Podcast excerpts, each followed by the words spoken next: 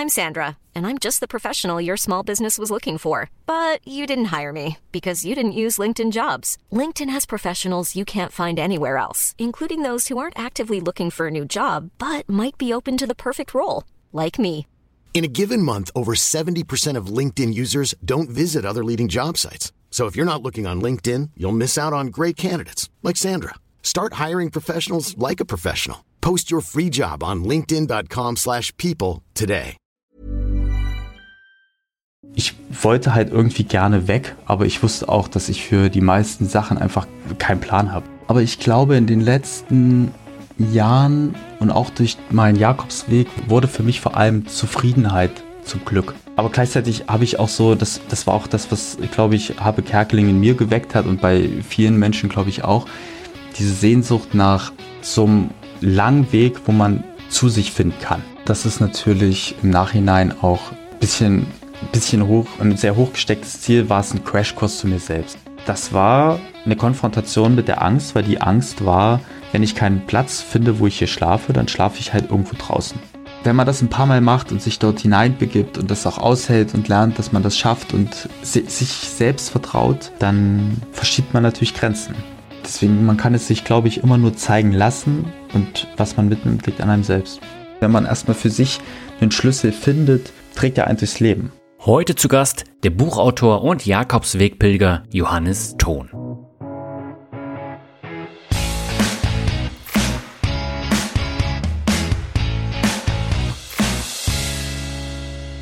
Habe Kerkeling hat vor einigen Jahren mit seinem Buch Ich bin dann mal weg einen regelrechten Run auf den Jakobsweg ausgelöst.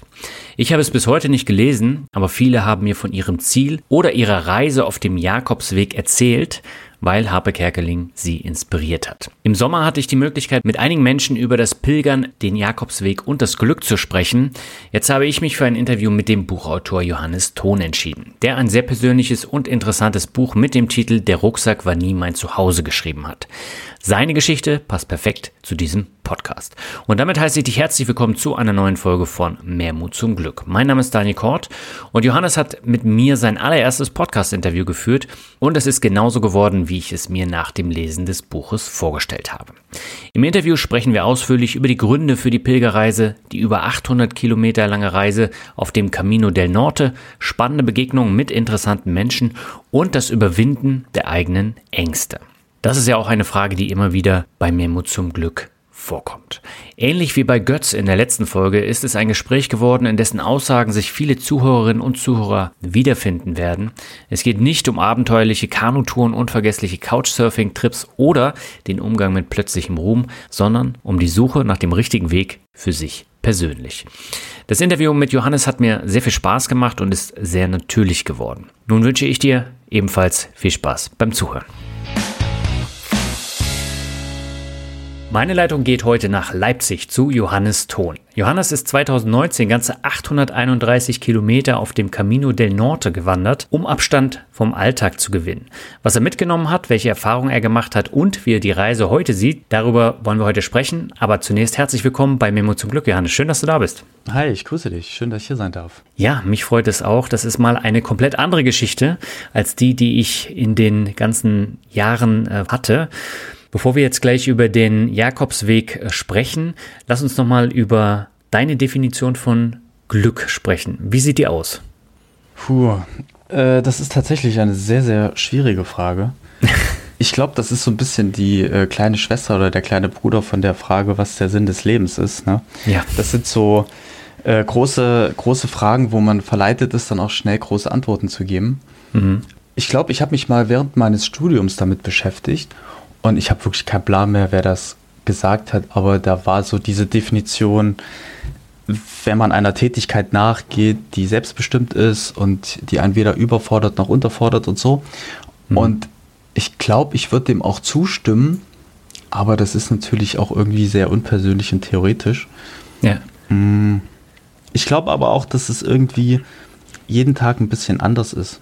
Also wenn du mich jetzt fragst, würde ich wahrscheinlich sagen, das Glück für mich ist, dass ich frei irgendwie sein kann und frei reisen kann und ähm, frei schreiben kann und kreativ sein kann, mhm. weil das natürlich mich jetzt beschäftigt oder uns auch jetzt im Podcast irgendwie beschäftigt, das Thema. Hm. Aber wenn ich morgen mit Bauchschmerzen aufwachen würde, dann würde ich wahrscheinlich Glück wieder ganz anders definieren. Ähm, aber ich glaube, in den letzten Jahren und auch durch meinen Jakobsweg wurde für mich vor allem Zufriedenheit zum Glück. Mhm. Ne? Und ich merke so, dass ich dann zufrieden vor allem bin, wenn ich es schaffe, mich irgendwie zu verstehen. Also wenn ich weiß, was beschäftigt mich gerade. Mhm. Ja, also jetzt gehen wir schon voll rein, aber ich hoffe, das ist voll okay, weil ich glaube, so für mich ist zum Beispiel, merke ich so, mir tut es richtig gut, wenn ich, das habe ich jetzt äh, gerade in den letzten Jahren während des Schreibens täglich auch machen können, weil ich die Zeit hatte, wenn ich jeden Tag in den Wald gehe die Möglichkeit habe, dort meinen Gedanken zu folgen und herauszufinden, mhm. was beschäftigt mich gerade, äh, was treibt mich um. Und das hat halt dazu, dazu geführt, dass ich irgendwie ausgeglichen war und zufrieden. Und das ist wahrscheinlich dann für mich auch Glück gewesen. Und ist es auch jetzt immer noch. Genau, ja. Mhm. Also es ist wahrscheinlich, ist Glück ist für mich Zufriedenheit. Ja. Ja, das ist auch eine wichtige äh, Definition und wenn du zufrieden bist, dann kommt das Glück äh, irgendwann von ganz alleine. Du hast jetzt eben gesagt, äh, du hängst gern deinen Gedanken hinterher, wenn du durch den Wald gehst. Wie bist du denn damals auf die Idee gekommen, den Jakobsweg zu wandern? Mm, ich habe schon vor dem Jakobsweg so kleine Spaziergänge gemacht, so Wanderungen, mhm. also am Ende des Abends wie wahrscheinlich fast alle. Und ich habe das aber äh, mein Psychokeneborg genannt. Ja, also ich habe dort, okay. ich habe äh, laut, also laut denken ist für mich, habe ich herausgefunden, das klappt für mich am besten und äh, da suche ich mir ein einsames Waldstück oder einen kleinen Weg und dann äh, erzähle ich mir selbst, was mich beschäftigt, mhm. weil ein ausgesprochener Satz verlangt immer nach einem Punkt. Ne? Ähm, mhm. Oder nach einem Fragezeichen, das geht natürlich auch, aber man bleibt halt irgendwie am Ball seiner Gedanken, wenn man so will. Ja. Und das hat mir damals schon geholfen, aber es ist natürlich was anderes, wenn man dafür halt richtig viel Platz hat. Ne? Und da ist eine Wanderung äh, natürlich ideal. Aber ich, ich glaube, das allererste Mal, dass ich wirklich über den Jakobsweg nachgedacht habe, das war während meines Studiums. Da saß ich in der Bibliothek, habe so äh, aus dem Fenster gestarrt und da war ich so gerade sehr unzufrieden irgendwie. Ich, hab, ich wollte eigentlich gern aus allem raus irgendwie. Mhm. Äh, ich habe mich sehr nach Freiheit gesehnt und ich war aber viel zu feige in dem Moment, obwohl feige vielleicht gar nicht das richtige Wort ist, aber ich, ich konnte diesem, wollte diesem Wunsch eigentlich nachgehen und gleichzeitig wusste ich auch, ich muss jetzt eigentlich mein Studium zu Ende machen. Und mhm. der einfachste Weg war dann erstmal kurz, ne, kennt man YouTube an und erstmal schauen, was, wie man sich irgendwie ganz kurz mal ein bisschen frei fühlen kann durch einen Trailer von einem Film oder ein Musikstück und auf einmal spürt es mir dann äh, Harpe Kerkeling an. Ne? Okay. Der Klassiker und irgendein, irgendjemand hatte freundlicherweise sein Hörbuch illegal hochgeladen und dann habe ich mir das äh, angehört und nach einer halben Stunde oder so habe ich dann halt die Bücher stehen gelassen und bin mit Stöpseln in den Ohren aus der Stadt rausgelaufen. Und das war, glaube ich, so das erste Mal, dass ich über einen Jakobsweg nachgedacht habe. Und es war mhm. auch ich wollte halt irgendwie gerne weg, aber ich wusste auch, dass ich für die meisten Sachen einfach keinen Plan habe. Also ich jetzt eine große Reise durch Südamerika, da war ich viel zu unerfahren. Hm. Aber gleichzeitig habe ich auch so, das, das war auch das, was, glaube ich, Habe Kerkeling in mir geweckt hat und bei vielen Menschen, glaube ich, auch, diese Sehnsucht nach so einem langen Weg, wo man zu sich finden kann. Ja. Und deswegen hat mich dieser Weg von Anfang an mehr gereizt als äh, jeder Fernwanderweg durch Europa. Okay, aber in deinem Leben sind ja damals auch noch ein paar Ereignisse zusammengekommen, sodass du dann gesagt hast, jetzt laufe ich äh, den Camino del Norte. Was mhm. genau ist damals passiert? Ja, das äh, wahrscheinlich äh, waren das nicht so die glücklichsten Umstände, also dort, wo mhm. ich besonders viel Glück äh, empfunden habe, aber es waren die idealen Umstände, um äh, das Glück zu suchen, wenn man will. Ich, ja. Es war nämlich so, dass meine Beziehung war zu diesem Zeitpunkt auseinandergegangen hm. und ich hatte mit, äh, der, mit, mit einer damaligen Freundin auch zusammen gewohnt und somit war das auch ja nicht nur äh, den besten Freund oder die beste Freundin, die man verliert, sondern auch das Zuhause. Hm. Und äh, passenderweise hatte ich kurz vorher auch noch meinen Job gekündigt und das war halt alles zusammen äh, ideale Startbedingungen. Ja. Und ein 000-Moment, wenn man so will. Und ja, also ich glaube auch meine damalige Freundin war auch nicht ganz traurig, als ich gesagt habe, was hältst du davon, wenn ich jetzt erstmal 45 Tage pilgern gehe? Ähm, und ich hatte ja schon vorher diesen Moment in der Bibliothek gehabt und da war es dann halt so, jo, Johannes, jetzt aber los. Und dann mhm. war das innerhalb von kürzester Zeit entschieden und dann musste ich nur noch zur Deutschen Bahn und mir ein Ticket organisieren und dann ging es los. Okay. Du hast eben gesagt, du hattest die ersten Gedanken schon während deines Studiums. Das war jetzt aber nach dem Studium, ne? Wie, wie viel Zeit ist da vergangen? Äh, das war, ich hatte schon viel vorher, also vorher hatte ich schon diesen, den Wunsch, loszupilgern, aber bis hm. ich dieser, diesem Wunsch nachgegangen bin, sind noch zwei Jahre ins Land gegangen. Okay. Und ja. Hm. Und jetzt habe ich mir die Frage gestellt, als ich dein äh, Buch gelesen habe, das hört ja auf den Namen Der Rucksack war nie mein Zuhause. Das ist ein, ich habe dir im, im, Vorgespräch schon gesagt, das ist ein herrlich normales Buch, ähm, wo du auch deine eigenen Kämpfe mit dir selber dann ähm, ausfechtest sozusagen. Und ähm, du hattest ja einige Hoffnungen, die der Jakobsweg dann erfüllen würde. Welche waren das? Ich glaube, ich hatte damals zwei große Hoffnungen. Mhm. Also zum einen war es genau die Freiheit, nach der ich mich gesehnt habe. So mal wirklich für einen bestimmten Zeitraum einfach nur mit mir zu sein mhm. und äh, selber Entscheidungen zu treffen, irgendwie auch die Kontrolle abzugeben und gleichzeitig aber auch in einer Welt anzukommen, der ich mich irgendwie zurechtfinde.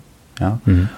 Und zum anderen, und das ist natürlich äh, im Nachhinein auch ein äh, bisschen bisschen hoch, ein sehr hoch gestecktes Ziel war es ein Crashkurs zu mir selbst, ja. Also hm. so in 45 Tagen sich einmal kurz hinterfragen, zu schauen, wo stehe ich gerade, wo will ich hin. Ich glaube, viele wünschen sich das. Ich habe mir das ja auch gewünscht, aber die Zeit ist natürlich auch super knapp. Genau, ja. aber das waren so die zwei großen äh, Antworten auf das Warum. Mhm. Und äh, du hattest im Buch äh, geschrieben, dass du vorher kaum außerhalb von Deutschland warst. Ich glaube, mit deiner damaligen Freundin warst du in Skandinavien, mhm. aber äh, viel mehr hast du nicht gehabt. Und dann kommt jetzt gleich so eine Herausforderung, vor allen Dingen, wo du die Sprache auch nicht sprichst. Ähm, hat dich das Reisen jetzt vorher nicht gereizt oder woran lag das? Also in meiner Kindheit war es so, dass wir nie viel, also groß, groß reisen waren, was glaube ich mhm. zum einen daran liegt, dass meine Eltern wahrscheinlich nicht die reisehungrigsten sind und gleichzeitig war es wahrscheinlich auch so eine finanzielle Geschichte. Hm. Also für mich als Kind war das total egal. Ich habe die Zeit äh, total genossen, weil am Ende ist es für ein Kind ja sowieso egal, ob man im Sand neben einer Pyramide buddelt oder im Sandkasten. Ähm, Hauptsache die, die Eltern haben halt Zeit und sind irgendwie ausgeglichen und deswegen hatte ich, also die Reiselust habe ich in der Kindheit nicht, äh, hat sich dort nicht ergeben und mhm. auch später dann, man macht ja auch Klassenfahrten, wir waren in London und auch am Gardasee und so, das waren aber alles sehr getaktete Fahrten. Ne? Also ja. man lernt eigentlich nicht wirklich das Land kennen, sondern irgendwie Museen ne? oder äh, man sitzt halt im Bus und guckt raus und das ist auch alles schön, aber so dieses Gefühl von, ich bin jetzt wirklich mal in einem anderen Land, das hat man in, diesem, in dieser geschlossenen Blase irgendwie nicht. Hm. Und äh, ja, genau, du hast es schon ganz richtig gesagt. Also das erste Mal, dass, dass ich Reisen aus einem ganz anderen Blick gesehen habe, war mit meiner damaligen Freundin. Wir hatten uns für vier Wochen die, den Bus ihrer Eltern geliehen mhm. und sind halt einmal durch Schweden und Norwegen gefahren. Und das ja. hat halt alles verändert, weil in dieser Zeit war es halt so, man, ich konnte aus diesem Bus morgens steigen und konnte mich halt neu erfinden irgendwie. Also es gab keine Erwartungen, die an mich gesetzt waren und hm. ich, äh, man setzt sich dann vor den Bus und, und, kocht sich einen Kaffee und, und im Hintergrund rauscht das Meer und man ist halt wirklich irgendwie frei. Man entscheidet jeden Tag neu, wo geht's hin, wo bleiben wir, wollen wir hier uns kurz irgendwo hinchillen und so. Und gleichzeitig kam man dann auch das erste Mal wirklich mit, mit anderen Menschen, die auch auf Reisen sind, in Berührung und auch mit Einheimischen natürlich. Das hat halt mein, mein Blick aufs Reisen komplett verändert. Und das, da habe ich zum ersten Mal diese Freiheit gespürt, von denen halt viele sprechen, die unterwegs sind. Ne? Mhm. Und äh, das war dann auch ein Anreiz für dich zu sagen, so jetzt äh, mache ich den Jakobsweg und schau mal, was das dann bietet, weil das ja doch eine andere Art des Reisens ist. Voll. Also da nach dieser Reise war auf jeden Fall der Knopf gedrückt. So, ich hatte, wäre am liebsten sofort wieder los, hm. gern auch wieder mit dem Bus oder so. Aber die Reise war natürlich so nochmal anders, weil ich wusste, diese Reise führt mich viel mehr zu mir selbst. Hm. Die, die Reise mit einem anderen Menschen, den man mag, in einem Bus durchs Land, ist, ist, ist schon Freiheit, aber es ist halt auch trotzdem noch mit viel Sicherheit verbunden und mhm. Austausch und äh, nicht so auf sich, man wird nicht so auf sich geworfen, sage ich mal. Und das war natürlich, das wusste ich auch schon vorher, war mir das klar, wird das ein anderer Urlaub sein. Also eine gute Freundin hat mal zu mir gesagt, ähm, Reisen zu zweit ist Urlaub und äh, Reisen allein ist immer, naja, ist immer Selbstfindung. Mhm. Das finde ich spannend, weil ich hatte vor einem Jahr hatte ich ähm, Sandra zu Gast und Sandra hat auch einen umgebauten Sprinter gehabt und die ist allein durch ganz Europa gefahren. Ja, voll gut. Ja. Und das war auch eine Mischung aus Selbstfindung und Urlaub. So hatte ich zumindest das Gefühl im, im Interview. Ja, ja, glaube ich. Also ja. es ist, äh, ich glaube, alleine ist halt immer krass, weil man die, man teilt halt nichts mit jemandem und jede ja. Entscheidung, die getroffen werden muss, muss man halt alleine treffen. Ja. Und das war bei dir ja auch nach der Abfahrt aus Deutschland so. Du bist in Paris angekommen und da ging es dann auf einmal nicht weiter. Was ist da passiert? Naja, es war äh, windig in Deutschland. Und deswegen äh, ist dann das Streckennetz der Bahn an die Grenzen gestoßen. Okay. Genau, also wegen Unwetterproblemen ging es dann in Karlsruhe für mich nicht mehr wie gewohnt weiter, weil mein ICE, der mich eigentlich nach Paris und dann weiter nach Irun bringen sollte, äh, war dann mhm. schon ohne mich weg. Und in Karlsruhe wurde mir dann gesagt, dass ich bis Paris noch kommen würde, aber dann halt nicht. Und das war für mich dann auf jeden Fall für jemanden, der nicht viel reisen war und es eben zufolge dieses ganze Improvisieren noch nicht so im Gepäck hat, war das mhm. dann erstmal ein Schubs aus der Komfortzone. Genau, aber äh, ich kam dann halt in Paris an und wusste, ich muss das jetzt mit denen irgendwie klären.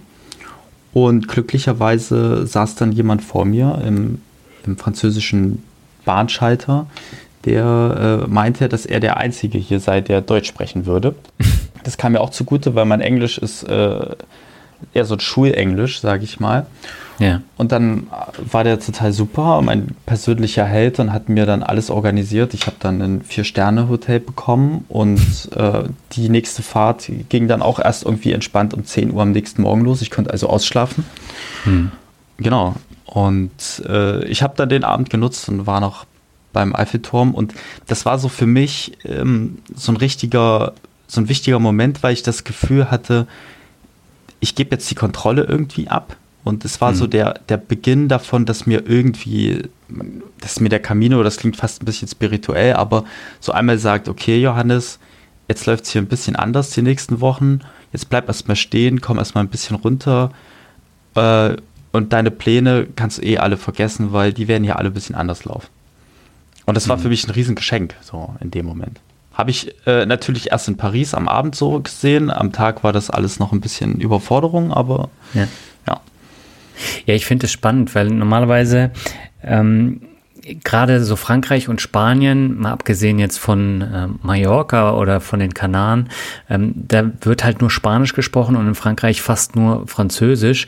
Und gerade dann durch solche Länder zu reisen, ohne die Sprache zu können, ist schon eine Herausforderung, vor allen Dingen, wenn man das als relativ reiseunerfahrener macht. Und ähm, ich finde die Entscheidung dann doch nicht so ohne, dann zu sagen, ich äh, schau mal, was mir da äh, widerfährt. Ja, kann schon sein, dass es ein bisschen äh, naiv war. Und gleichzeitig aber denke ich, es ist ja immer noch alles Europa. Ne? Also es ja. ist äh, man hat äh, doch die gleiche Währung und äh, irgendwie sprechen ja doch einige Englisch und man mhm. trifft viele Leute, die ähnliches vorhaben. Also wirklich waghalsig würde ich mein Unterfangen auf jeden Fall nicht bezeichnen. Und mir ist in deinem Buch aufgefallen, das waren sehr viele Deutsche auf dem Jakobsweg. Ja. Ja, unglaublich. Also ich glaube, da trägt wirklich Habe Kerkeling einen großen Beitrag dazu bei, dass äh, so viele in seine Fußstapfen treten wollen. Ja. Äh, es ist unfassbar. Ja.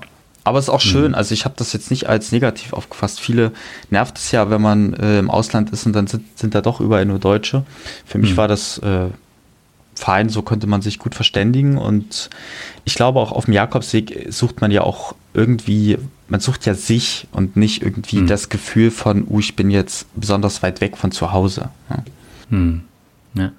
Du bist ja dann in Irun angekommen und äh, bist dort dann über die Grenze und von da war es ja fast schon Massentourismus, ne? wenn man so dein ähm, Buch liest. Es gab enge Hostels, es gab komplett unterschiedliche Charaktere, man hat einen sehr strengen Zeitplan und äh, so entspannt klang das jetzt nicht. Wie war das für dich? Ja, das, da hast du schon recht. Wobei äh, bei Massentourismus muss ich immer so ein bisschen an äh, Futterapparat vorm Bauch und zu viel Sonnencreme im Gesicht denken. Äh, ja. Demzufolge, ich glaube, also ich, ich äh, weiß, in welche Richtung es geht, aber ich, es ist trotzdem ein bisschen anders, mhm. weil die Menschen, die dort sind, sind ja alles Leute, die auch auf der Suche sind.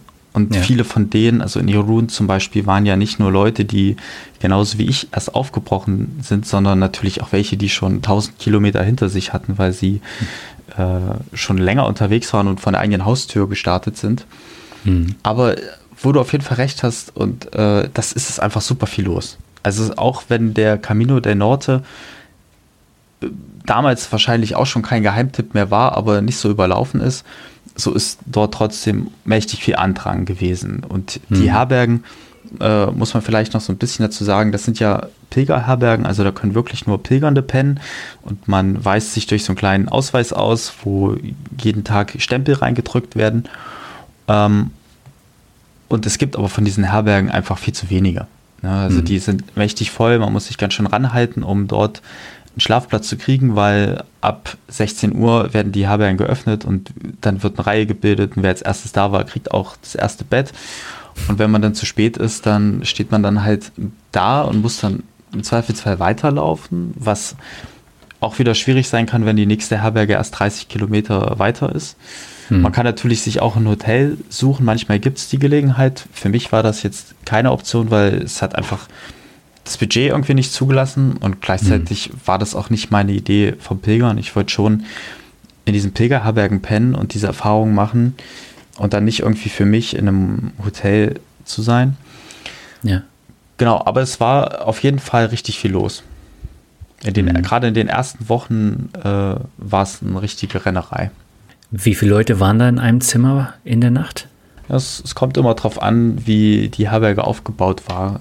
In den großen Herbergen gibt es halt dann zwei oder drei Schlafsäle mit je 30 Leuten. Manchmal schläft man auch, also ich habe meiner äh, umgebauten Turnhalle geschlafen, dann schlafen dann 50 Leute im einem Raum. Hm. Es gibt aber auch so kleine Klöster, wo man schläft. Dann sind es halt mal so vier Bettzimmer, aber kleiner war es eigentlich bisher nicht. Es gibt auch noch private Herbergen. Äh, die sind eigentlich wie öffentliche Herbergen, bloß dass sie in privaten Händen liegen. Man braucht dort auch den Ausweis, aber dort gibt es halt auch Einzelbetten, Einzelzimmer. Mhm. Einzelbetten sowieso, aber Einzelzimmer. Mhm. Und den Ausweis, den hast du gleich zum Start vom Camino bekommen. Genau, ist immer schlau, den sich irgendwie vorher zu bestellen. Ich glaube, es gibt auch die Gelegenheit, den sich irgendeinem Rathaus vor Ort zu holen. Hm. Äh, aber es ist auf jeden Fall klüger, mit dem aufzubrechen, weil die in den Herbergen sind auf jeden Fall sehr genau, äh, dass man das Teil hat. Weil sonst könnte ja jeder dort übernachten, weil man muss echt sagen, das kostet 5 Euro meistens eine, eine Nacht in einer öffentlichen Herberge und das ist natürlich unschlagbar ne, für die Pilgernden. Hm. Und das heißt, du hast da eine Küche, wo du dir was zu essen machen kannst und ein Badezimmer, wo du äh, duschen gehen kannst. Genau. Also man teilt sich dann mit 50 Leuten drei Toiletten manchmal. Das mhm. ist dann nicht unbedingt Luxus und die Küchen sind unterschiedlich ausgestattet. Also gerade am Anfang im Baskenland, wenn ich mich recht erinnere, war es halt so, dass dann, da ist dann zwar eine Küche da, aber es gibt keinen Herd und keinen Ofen. Da gibt es bestenfalls einen Wasserkocher, hm. äh, was dazu geführt hat, dass in sehr vielen Schränken, gerade in diesen Kü Küchen, äh, Unmengen von Nudeln lagen, die nie weich gekocht werden konnten. Okay. Aber ich hatte den, den Vorteil, dass ich mir einen Gaskocher mitgenommen habe. Mhm. Äh, weil ich auch vorher wusste, dass das für mich, weil ich mich vegan ernähre, ohnehin auch ein bisschen schwieriger sein würde, äh, mhm. in den Herbergen zu essen. Das kann man manchmal. Es gibt nämlich auch äh, so Pilgermenüs dort oder auch äh, abseits der Herbergen gibt es so Restaurants, die extra Pilgermenüs für anbieten, die ein bisschen günstiger. Genau deswegen habe ich mich in diesen äh, Wochen komplett selbst versorgt. Hm. Jetzt brauchst du natürlich auch eine kräftige Stärkung, damit du da die langen Wege wandern kannst. Wie war das für dich und deinen Körper so die ersten Tage? Ähm, gut, ich habe gerade am Anfang, wo ich noch sehr viel gerannt bin, äh, weil ich unbedingt eine Herbergs, einen Herbergsplatz haben wollte, davon habe ich mich ja später ein bisschen gelöst. In dieser mhm. Zeit habe ich äh, sehr viel Schokolade gegessen. Okay. Äh, also, weil das, das kann man ja unterwegs sich einfach äh, mal schnell in den Mund reinbrechen. Aber mhm ist auch viel Obst äh, direkt äh, entweder vom Baum oder im Supermarkt. Aber das hat eigentlich gut geklappt. Auf jeden Fall. Also ich habe tatsächlich es eher andersrum gemerkt. Ich habe gemerkt, als ich nach äh, diesen Wochen, wo ich ja wirklich sehr äh, auch bescheiden gewürzt habe, weil ich gar kein Gewürzregal dabei hatte, als ich wieder nach Deutschland kam und dann auf einmal gleich wieder natürlich glücklich war über eine, eine richtige Küche und ich dann zugeschlagen mhm. habe, habe ich gemerkt, hu, das war jetzt zu krass nach Wochen der Diät. Okay, dann musstest du dich erstmal wieder an die normale Küche gewöhnen. Ja, ja, genau, genau. Pfeffer und Salz mhm. und Kichererbsen, so, das waren die, das waren die Gewürze und die Hauptzutaten der Wochen. Mhm.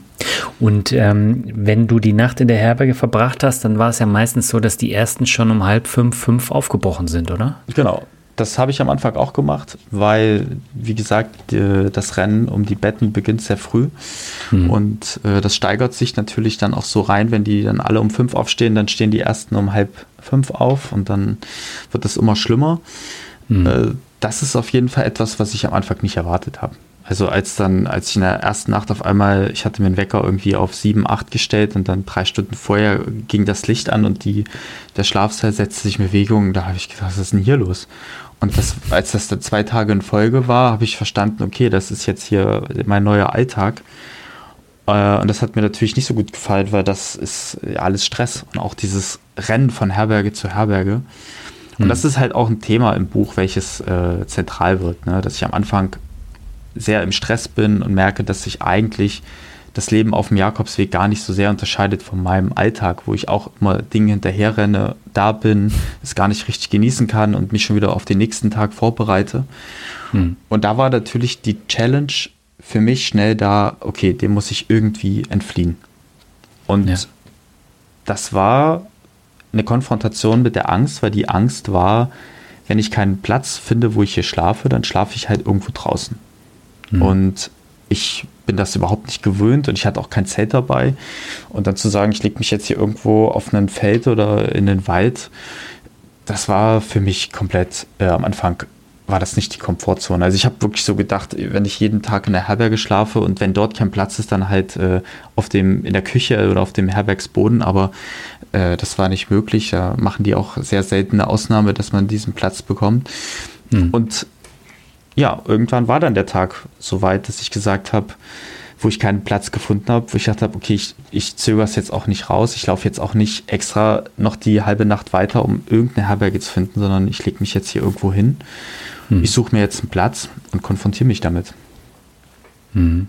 Das war ja dann auch in so einer alten Kirche, wo du dann auch wieder andere Pilger mit Fahrrädern kennengelernt hast, ne? Genau, genau. Es waren keine Pilger, es waren Weltenbummler, aber genau, die haben mich dort quasi gerettet. Also ich war sehr aufgeregt natürlich, weil ich in dem, an dem Tag dachte, ich schlafe jetzt irgendwo hier allein. Das ist sehr schwer vorstellbar jetzt so, wenn man das äh, aus, aus dem warmen Wohnzimmer heraus nochmal durchspielt, die Ängste. Aber mhm. äh, wenn man wirklich allein irgendwo im Dunkeln ist, äh, das kann ganz schön unbehaglich sein.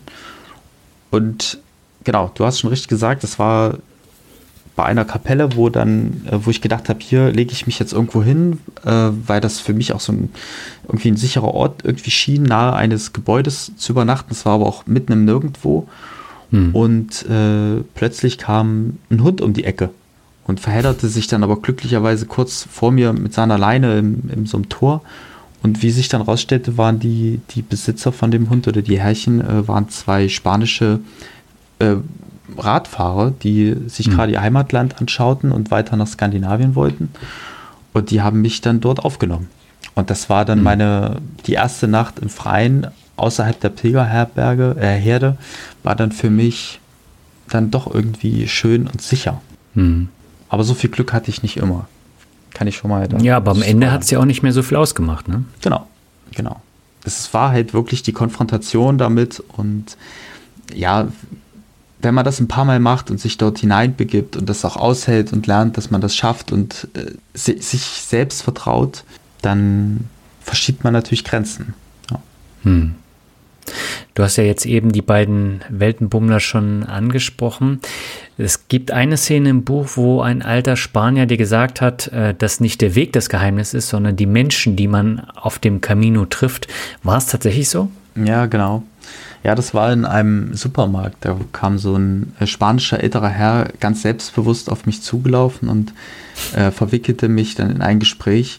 Und eigentlich war das ein ganz, ganz belangloses Gespräch. Also wir haben nur erzählt, wie toll doch der Weg ist und äh, man selbst und, und, und, auch die anderen und so. Und weil er auch Pilgererfahrungen hatte.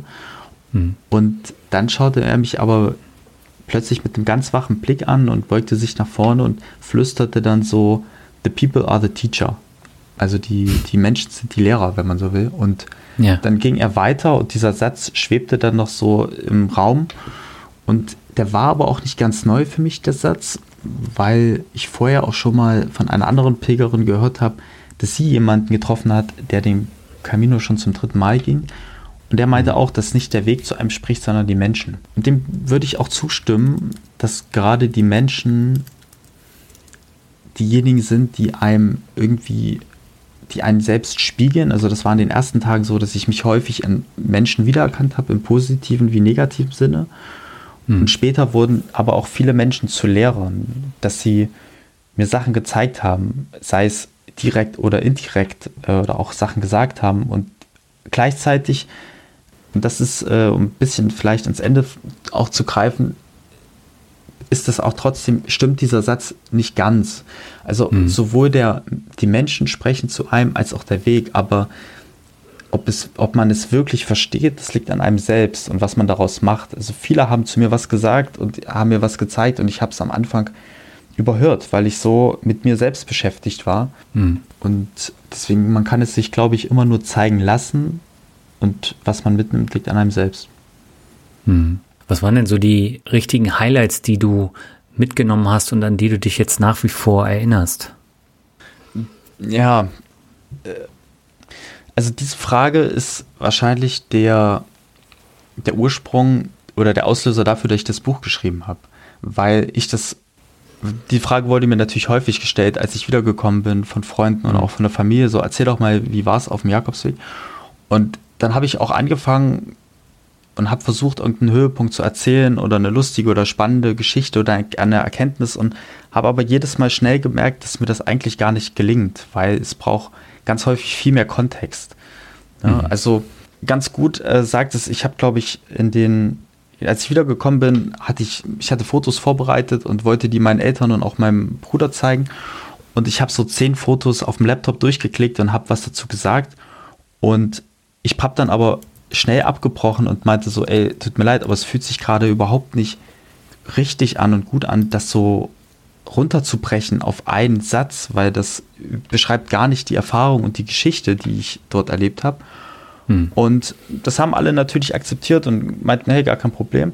Und jetzt, ich habe ja äh, äh, fast vier Jahre an dem Buch geschrieben und mein Bruder hat es jetzt gelesen und hat mich angerufen und meinte, nachdem er es gelesen hat, könnte er verstehen, warum ich es damals nicht konnte.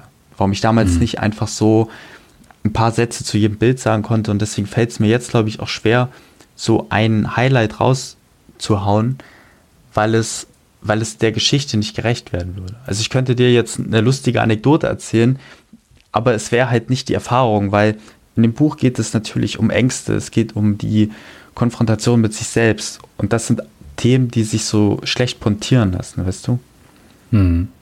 Ja, äh, gut, ich habe das Buch jetzt gelesen, ich bin da im Vorteil gegenüber den Hörerinnen und Hörern, aber ähm, ich weiß genau, was du meinst und wer sich für die tatsächlichen Highlights dann interessiert, der muss ins Buch reinschauen. Ja, leider, ähm, ne?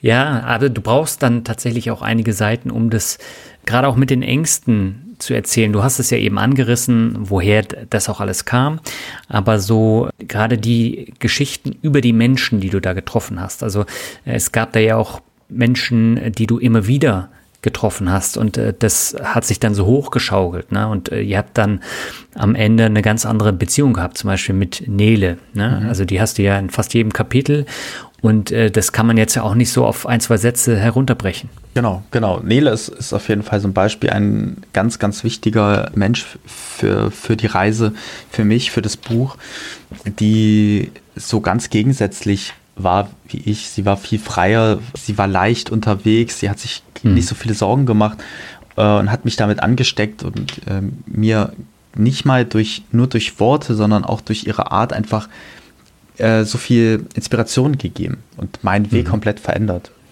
Aber es ist am Ende auch ganz ähnlich wie die Geschichte gerade mit der, der Kirche, wo ich übernachtet habe. Das ist, das ist auch durch so ein paar wenige Sätze gar nicht so gut zu erklären, woher Ängste mhm. kommen und, und wie die beiden mich dort gerettet haben. Ich glaube, äh, der Blick ins Buch ist da auf jeden Fall besser. Ich glaube auch, dass die, die Highlights oder diese Geschichte sich auch eher für ein Buch eignet als für einen kleinen Vortrag zum Beispiel. Hm. Ja, weil wenn ich jetzt so an alte Podcast-Gäste denke, die dann mit dem Fahrrad durch die USA oder mit äh, einem Kanu den Mississippi runter, ähm, da hast du ganz andere Highlights, weil die Tour an sich ja schon ein einziges Highlight ist. Aber beim Jakobsweg, da geht es ja um einen persönlich mhm. und um die eigenen Ängste und die ähm, muss man besiegen. Und das ist nicht so diese, diese Highlight-Story wie, wie diese anderen Reisen. Genau, genau. Ich glaube auch, dass, dass das aber auch eine Stärke des Buches sein kann, mhm. weil sie eben, sie ist so für, für jeden vielleicht auch einfacher zugänglich, weil ich habe ähm, eben nicht mit äh, einer Katze den, den Everest bestiegen, sage ich mal, ähm, sondern ich habe halt das gemacht, was alle Menschen sich vielleicht vom Jakobsweg erhoffen. Ich bin ihn einfach gegangen und habe mich meinen Ängsten gestellt und ich habe mich dem konfrontiert. Und äh, ich glaube, man, weil ich auch das Buch so ein bisschen wie so ein Tagebuch strukturiert habe, also 45 Tage, 45 Kapitel, kann man sehr nah dabei sein. Ja. Äh, aber umso schwerer macht es das natürlich irgendwie runterzubrechen. Hm, das stimmt. Aber welche Irrtümer gab es denn, äh, die du ja tatsächlich da kennenlernen durftest? Lass mich kurz nachdenken, wo ich mich nicht geirrt habe. äh, ich glaube, ein großer Irrtum war, dass ich die Freiheit einfach so bekomme, indem ich in einem anderen Land bin und einfach so diesen Weg laufe. Ich glaube, das war für mhm. mich so eine Erwartung oder so ein Gedanke, dass das genauso einfach wie mit dem Bus in Schweden passiert. Das war es aber ja. nicht, weil die Rahmenbedingungen ganz andere waren. Und weil ich, glaube ich, auch mit viel mehr Problemen gestartet bin. Also das, was ich, was ich mitgenommen habe, ich habe halt nicht die, die Sorgen und Ängste irgendwo auf dem Bussitz liegen gelassen oder irgendwo in, im Hotel in Paris, sondern ich habe die halt mitgenommen, jeden Tag. Hm. Und demzufolge war diese Suche nach der Freiheit viel, viel, viel schwieriger, als ich am Anfang angenommen habe. Aber das macht es natürlich auch viel besonderer, weil wenn man erstmal für sich einen Schlüssel findet, trägt er einen durchs Leben. Hm. Aber hast du ihn denn gefunden am Ende vom Jakobsweg? Hm, ich habe zumindest eine Idee gefunden, wie ich ihn auch in Zukunft finden kann. Hm. Aber natürlich ist es nicht so, dass ich vom Camino wiedergekommen bin und alles war plötzlich ganz anders. Ja. Zum Beispiel war es halt so, ich bin ja in Frankfurt-Hahn gelandet, was ja im Grunde ein winziges Dorf ist mit einem Flughafen. Ja. Und dort habe ich halt in so einer Pension gepennt und wusste, und meine Idee war, am nächsten Morgen stehe ich entspannt auf, und die Idee war, von Frankfurt Hahn nach Leipzig zu trampen, also einmal quasi durch Deutschland. Und ich habe mhm. innerhalb von Deutschland schon häufiger, war ich auch schon trampen und wusste so, man braucht ungefähr doppelt so lange, wie wenn man mit dem Auto fährt. Und das wäre auch alles möglich gewesen. Leider hat es aber an dem Morgen geregnet. Und da, für mich war so auf dem Camino immer die Regel, ich laufe erst los, wenn es aufhört zu regnen, weil schon das Loslaufen macht ja gar keinen Sinn. Und somit mhm. habe ich bis, ich glaube, zehn, halb elf gewartet hatte folglich noch sieben Stunden, bis die Sonne untergeht und war noch keinen Meter von Frankfurt Hahn entfernt gewesen. Und dann musste ich so eine, eine Stunde etwa zu so einer Tankstelle laufen und plötzlich fing es wieder an zu regnen. Und ich war komplett nass und wusste, jetzt wird es noch viel schwerer, eine Mitfahrgelegenheit zu finden, weil nassen Menschen nehmen die wenigsten wirklich richtig gerne mit. Und dann mhm. kam ich auch an die Tankstelle an, war komplett nass und habe gesehen, hier ist niemand. Hier fährt, also hier fahren fast keine Autos lang und es war super kalt und da bin ich wirklich, ich war unfassbar wütend. Und äh, all diese Ruhe, diese Leichtigkeit, dieses Vertrauen, welches ich in diesen Wochen auf dem Camino aufgebaut habe, war so in ganz kürzester Zeit plötzlich weg. So mhm. dieses eine unfassbare Erkenntnis auf dem Camino war ja, ich muss am Morgen noch nicht wissen, wo ich abends schlafe. Ja? Und ja. Das war natürlich auch so. Ich bin damit aufgestanden, wusste so, habe so gedacht, hey, ich muss jetzt noch nicht wissen, wer mich in einer Stunde mitnimmt. So und plötzlich stehst du da in Deutschland, bist wieder in der Realität und merkst so, okay, es wird heute absolut schrecklich. Ich, wie, wie schafft das überhaupt nicht? Und da war mir aber klar, das wird viel, viel schwieriger, all diese Erkenntnisse, dieses Gefühl in den Alltag zu integrieren, als ich gedacht habe. Mhm aber deswegen ist der Jakobsweg nicht etwas, was das komplette Leben verändert, aber es sind so Mechanismen, die man, weil man sie erlebt hat, dass man sich daran erinnert. Also zum Beispiel die Erkenntnis, ich muss am Morgen noch nicht wissen, wo ich abends schlafe, ist halt eine Erkenntnis, die das Buch erst ermöglicht hat. Ja, also dieses, mhm. für mich war jeder Tag so, hey, ich muss jetzt noch nicht wissen, ob daraus ein Buch wird. Und als es ein Buch war, so, ich muss jetzt noch nicht wissen, ob ich einen Verlag finde. Und jetzt muss ich noch nicht wissen, ob es erfolgreich oder nicht erfolgreich wird. Es ist einfach so ein Vertrauen, welches ich in mir habe, aber es ist nicht so, dass das immer leicht ist. Das muss ich mir auch jeden Tag sagen und muss mich daran erinnern, dass ich, dass ich das schon mal erlebt habe und auf mein Leben übertragen kann. Hm. Wie ist es beim Thema Angst? Hat sich da was geändert? Äh, ja, auf jeden Fall. Also ich, ich glaube, es ist ja die, das Buch dreht sich ja um die Frage, wie gehe ich einen Weg? Und am Anfang war es Angst und es wurde dann immer mehr äh, Vertrauen und auch Zufriedenheit. Hm. Und ich glaube, ich bin viel mehr im Vertrauen zu vielen Dingen. Also ähm, Angst, ich habe natürlich immer noch Angst, auf jeden Fall, vor, vor allen möglichen Sachen. Und die Welt bietet ja auch sehr viel ne, Stoff, um Angst zu kriegen. Mhm. Aber gleichzeitig weiß ich so, ich habe in der Zeit, wo es wirklich äh, blöd war, ich hatte keinen Job und ich hatte auch diese, dieses Beziehungsende, da habe ich mich eigentlich so voll aus meiner Deckung gewagt. Ich bin alleine in ein Land gegangen und war dort unsicher mit allem und habe es trotzdem geschafft, mich dort zurechtzufinden und mich mit Dingen zu konfrontieren. Und das trägt mich natürlich auch jetzt, wo ich jetzt weiß, so, mhm. hey, ich kann mich auf mich verlassen. Also wenn ein Problem da ist, werde ich das schon irgendwie schaffen mit, äh, mit den Ressourcen, die ich habe und die andere haben. Und das trägt mich auf jeden Fall durch den Alltag. Aber es wäre auch vermessen zu meinen, dass ich jetzt plötzlich äh, der entspannteste Mensch bin. Auf jeden Fall nicht. Ja, aber hast du denn ähm, nach dem Jakobsweg dein Leben komplett umgekrempelt oder hast du es einfach mit einem ganz anderen Selbstvertrauen dann weitergelebt? Mhm. Wahrscheinlich eher, wahrscheinlich eher letzteres. Also ich war ja auch mhm. damals noch in so einem Zwischenstadium. Ich musste meine Masterarbeit noch zu Ende schreiben. Das habe ich auch äh, gemacht und dann kam Corona. Ich wollte damals eigentlich wieder auf Reisen gehen äh, mhm. und dann hatte ich halt gedacht, so, na gut, Corona, das dauert zwei Monate, dann kann ich ja in der Zeit anfangen, irgendwie dieses Buch zu schreiben, weil das war so eine Idee, die sich kurz nach dem Camino auch irgendwie eingestellt hat. Und dann habe ich gedacht, ja perfekt, jetzt habe ich endlich mal richtig Zeit. Und ja, dass dann allerdings äh, aus diesen zwei Monaten Corona deutlich mehr wurde. Und ich dann auch ja. gemerkt habe, dass ich, dass dieses Schreiben viel mehr Zeit in Anspruch nimmt und ich auch immer mehr Lust hatte, dass das professioneller wird, dass daraus wirklich ein Buch wird. Ja, das hat ein bisschen gedauert. Hm. Aber du hast dir ja dann einen neuen Job gesucht, du hast das Studium dann beendet und äh, konntest mit einem ganz anderen Vertrauen neu starten, oder nicht? Ja, das, das, äh, ich konnte auf, ich habe mir keinen Job gesucht. Das ist vielleicht das, äh, okay. äh, das größte Vertrauen, was ich dann in mich hat, trug, weil ich habe nur, ich habe in den letzten Jahren war ich nur Autor. Also ich habe, mhm. das war auch total naiv, ne? Also die Herangehensweise würde ich wahrscheinlich auch niemandem wirklich empfehlen zu sagen, äh, ein komplettes Buch zu schreiben und erst wenn es äh, zu 90 Prozent fertig ist, sich einen Verlag zu suchen, mhm. weil das ein ganz schönes Risiko ist, auch die, dass das am Ende gar nicht funktioniert. Mhm. Aber wie gesagt, ich, für mich war immer der Leitsatz, ich muss am Morgen noch nicht wissen, was am Abend, wo ich am Abend schlafe. Ja. Und somit habe ich auch einfach jeden Tag drauf losgeschrieben, bis dann irgendwann mein äh, Konto komplett geplündert war und ich mir okay. dann einen Job gesucht habe. Das ist aber auch erst äh, das war jetzt auch erst nach der Veröffentlichung, war das der Fall.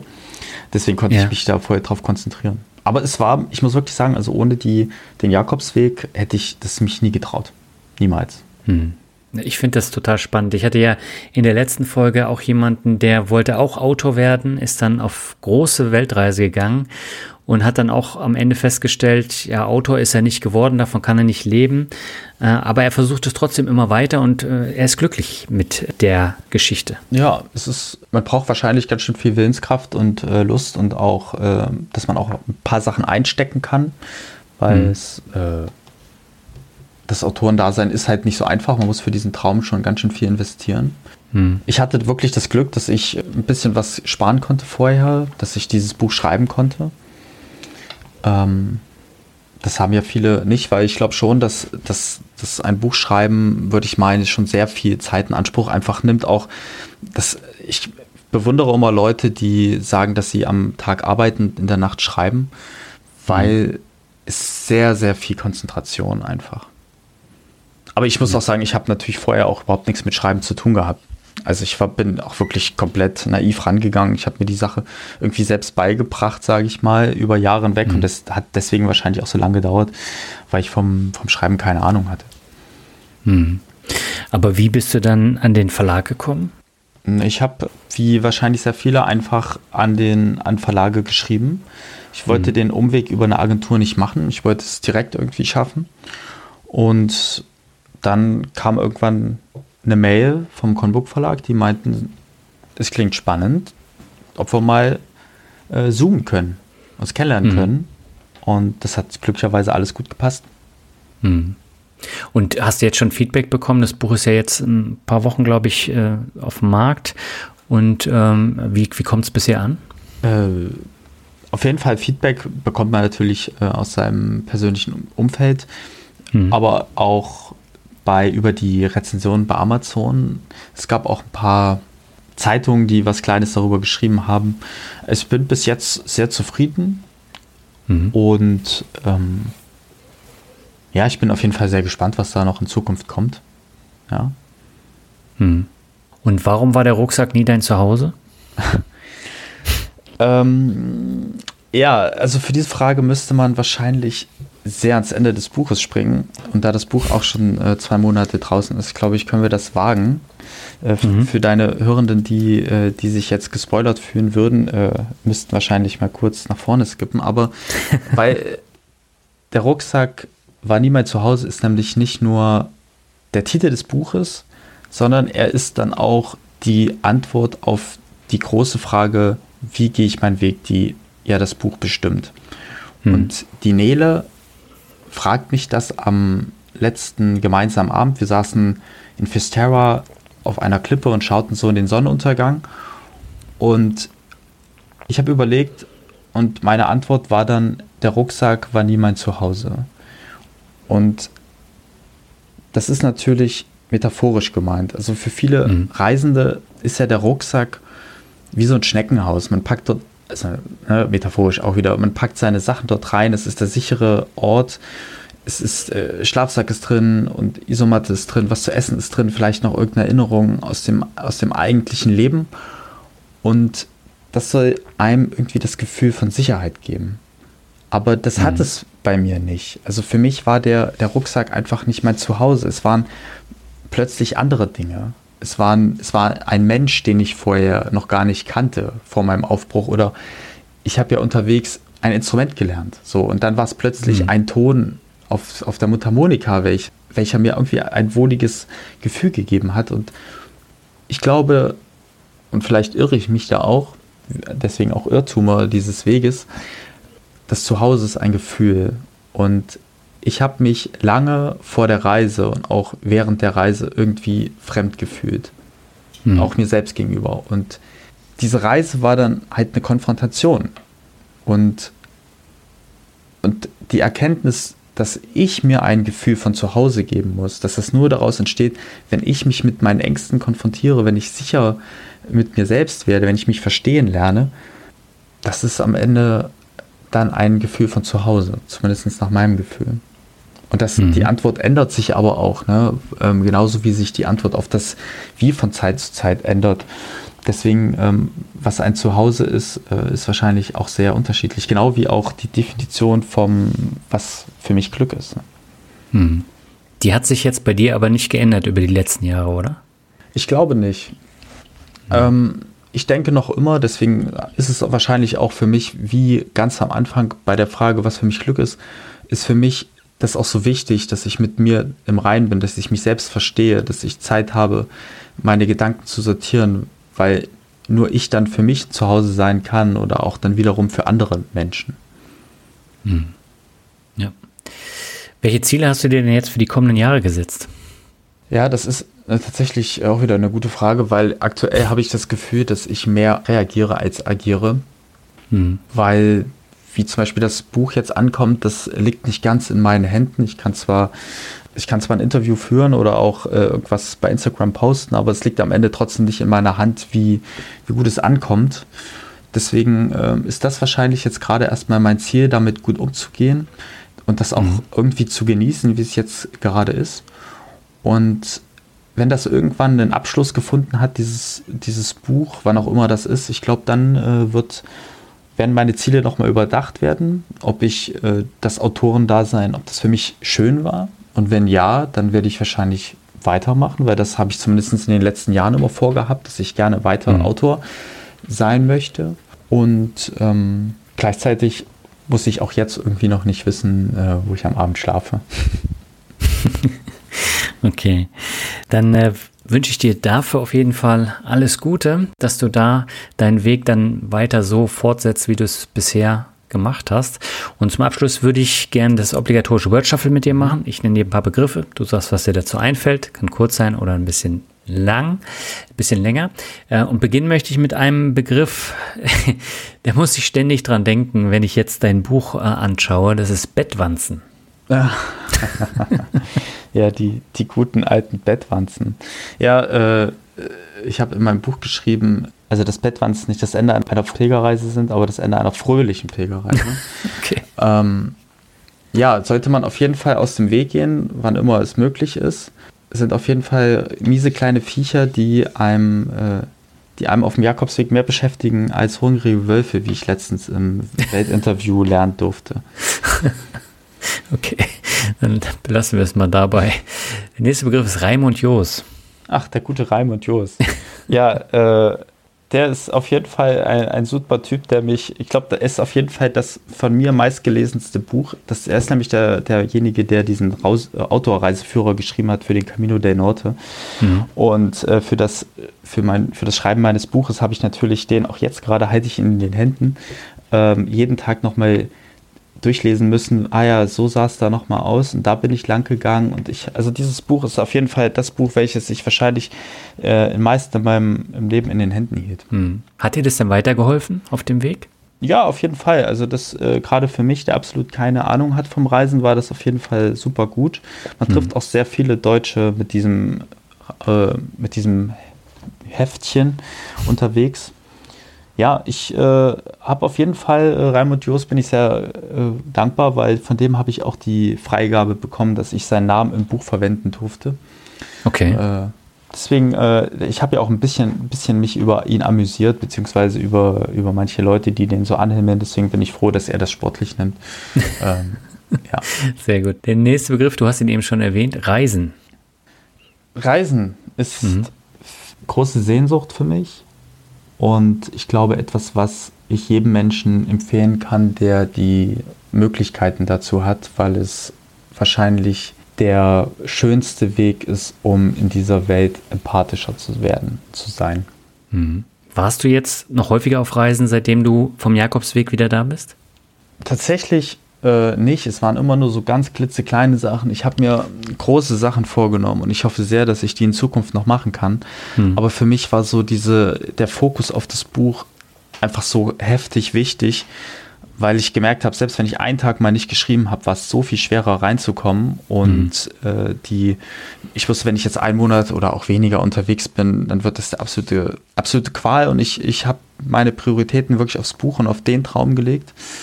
Und wenn ich mal unterwegs war, dann äh, immer mit, mit Tablet dabei. Es gibt witzige Bilder, wie ich äh, immer mit, mit Tablet auch im vollsten Regionalexpress auf der Treppe sitze und irgendwie an dem Buch arbeite. Ähm, genau, jetzt heißt es ein bisschen mein Konto auffrischen und dann möchte ich nochmal los. Okay. Santiago de Compostela ist der nächste Begriff. Ein wundervolles Ziel, wenn man es versteht. Ich habe es am Anfang nicht verstanden. Zwei Mexikaner haben es mir erst erklären müssen, wie wundervoll diese Reise ist. Hm. Also da kann ich ja mal ganz kurz erzählen, ähm, weil ich es mir vorhin ja so leicht gemacht habe und äh, keine Geschichte erzählt habe. Ich, ich bin in Santiago angekommen und war habe diese Stadt nicht verstanden. Ich saß da vor dieser Kirche und es, es fühlte sich wirklich an, als, als würde ich auf so ein Pappmodell gucken und es, es war, ich konnte nicht verstehen, warum um mich herum alle so total glücklich waren und mhm. ich bin auf dieses Ziel zwar zugelaufen, aber es ging ja nie um diese Stadt. Es ging ja immer nur um den Weg und ich saß da so und, und, und habe das alles nicht verstanden und, und hatte kein bisschen Euphorie in mir und dann sprach mich auf einmal ein Mexikaner an, der vor mir stand. Und der war ganz schick gekleidet, äh, super ordentlich und gegelte Haare zurück und, und fragte, ob ich gerade angekommen sei. Und dann meinte ich halt ja. Und da fragte er, wo ich gestartet wäre. Und ich sagte in Irun, das hat ihm natürlich gar nichts gesagt. Und hat gefragt, wie weit weg das ist. Und dann habe ich so gesagt, ja, so 800 Kilometer, ein bisschen mehr. Und dann war er natürlich total äh, erstaunt darüber und, und rief seinen anderen Kumpel zu und, und dann fragten sie, ob sie sich zu mir setzen konnten. dann saßen die zwei wahrscheinlich sehr wohlhabenden Männer, die äh, sich Europa anschauten, mit mir auf den staubigen Gehwegplatten von Santiago und mhm. äh, fragten mich so ein bisschen aus, wie der Weg war. Und erst dadurch, weil ich diese Perspektive plötzlich bekam von das, was ich gerade geschafft habe, dieser Weg hierher, das ist etwas was nicht selbstverständlich ist, weil ich natürlich wochenlang nur mit Pilgernden unterwegs war, Leute, die das Gleiche machten wie ich. Hm. Da habe ich erst verstanden, dass wir hier in Santiago die Protagonisten für die eine Nacht sind. Also morgen würden schon wieder neue ankommen, die sich feiern ließen, aber jetzt war ich einer von diesen Menschen, die, was ja quasi Santiago de Compostela einer der Pilgerorte äh, schlechthin ist. Und da habe ich erst verstanden, dass, das, dass es das jetzt meine Bühne ist. So ein bisschen wie so ein, ja, so ein Abiball, ne, wo man sagt, jetzt kannst du dich einmal kurz für, äh, für diese letzten zwölf Jahre feiern lassen. Und nächstes Jahr sind schon wieder andere hier, die sich feiern lassen. Und genau, deswegen ist Santiago am Anfang eine, ein absolutes Fragezeichen und jetzt für mich ein, ein Riesenfest. Okay. Der nächste Begriff ist Gardinenstange. Ja, meine gute Gardinstange, die, äh, das ist ja der, der Eröffner für das Buch. Mhm. Das, das ist eigentlich ja mein, äh, das war, da wurde dann meine, mein Wanderstab, den ich äh, die 1000 Kilometer mit mir rumgetragen habe, häufig auch stehen ließ und dann wieder zurück musste. Ich habe mich auch häufiger drin verhakt und so, also die klassischen Erfahrungen. Ja, äh, ich würde sehr gern wissen, wo die sich gerade befindet, weil ich habe die äh, dann verschenkt im Flughafen von Santiago, hm. an äh, zwei Pilgerinnen, die gerade erst anfingen loszulaufen. Ja. Wer weiß, ob's, ob noch irgendjemand damit gerade rumspaziert, ob es irgendwo in der Herberge äh, wieder als Gardinenstange hängt oder ob äh, in einem Wald sein Ruhe, seine Ruhe findet. Also das war auch eine richtige Gardinenstange. Ja, ja, es war also es natürlich keine Gardinenstange aus Plastik, sondern es war mhm. so eine aus dem Garten von meiner damaligen Freundin äh, aus dem Ast rausgesägt, der dann aber wo dann eine Gardine drüber gezogen wurde. Okay. Der vorletzte Begriff ist Spanien. Spanien ist mh, hm, für mich auf jeden Fall zu einem Sehnsuchtsland geworden, weil ich nur positive Erfahrungen mit den Menschen und dem Land machen durfte. Mhm. Und ich auch ein Freund von Wärme bin. Deswegen ist es, glaube ich, für mich auch ein, ein Land, in dem ich mich auch bei den heißesten Temperaturen pudelwohl gefühlt habe. Und ähm, ein bisschen schlechtes Gewissen gegenüber Spanien habe ich, dass ich äh, so schlecht Spanisch spreche, beziehungsweise überhaupt nicht. Ähm, ja, ist aber auf jeden Fall ein Sehnsuchtsland für mich, ja. Okay. Und schließen möchte ich mit dem Begriff Mut. Mut braucht vermutlich ähm, ein bisschen die Angst. Und Mut ist etwas, was, was man nicht hat, sondern was man sich vermutlich genauso wie Vertrauen erarbeiten muss. Mhm. Durch, ähm, durch, durch die Konfrontation mit der Angst. Mhm. Es ist, und Mut ist, braucht wahrscheinlich auch ein bisschen äh, Naivität und Bereitschaft, die Kontrolle abzugeben und nicht äh, immer zu wissen, worauf alles hinausläuft. Das hast du jetzt sehr schön zusammengefasst und äh, damit sind wir ja schon fast wieder beim äh, Beginn des Interviews, wo es um das Thema Glück ging. Ähm, manchmal, zumindest bin ich der Meinung, braucht man auch ein bisschen Mut, um ähm, sein Glück herauszufordern. Mhm. Absolut. Das war bei dir auch so, ne? Ja, auf jeden Fall. Also Mut war, war der, der Startschuss für mich, dass ich meinen Weg so gehen konnte, wie ich ihn wollte. Und dass ich auch am Ende überhaupt glücklich und, und zurückgekommen bin mit Erkenntnissen, weil am Anfang, als die Angst meine Antwort war, hätte ich das 45 Tage durchgezogen, dann wäre definitiv kein Buch daraus geworden. Und äh, das hätte mich, das hätte mich nicht dorthin gebracht, wo ich jetzt glücklicherweise sein darf. Hm. Sehr schön. Johannes, ich danke dir herzlich für das sehr interessante Gespräch und das hat mir wirklich viel Freude gemacht. Ja, ich danke dir für die Einladung. Es hat mir auch viel Spaß gemacht. Äh, vielleicht ergibt sich ja irgendwann mal eine Fortsetzung. Ja, wenn das nächste Buch dann da ist, ne? ja, mal sehen. Soweit das Interview mit Johannes Thon. Alle Links findest du im Blogartikel und in den Shownotes. Die Parallelen zu Götz Nietzsche sind nicht nur thematisch, sondern beide haben ihre Bücher auch im selben Verlag veröffentlicht und der Conbook Verlag steht für mich auch immer für wirklich spannende Geschichten. Ohne diese Geschichten wäre mehr Mut zum Glück sehr stark vom Zufall abhängig und deshalb betone ich das noch einmal ganz explizit. Mehr als ein Drittel der Interviewgäste haben ihre Bücher über den Conbook Verlag veröffentlicht und da hat es mit den Interviews auch immer reibungslos geklappt.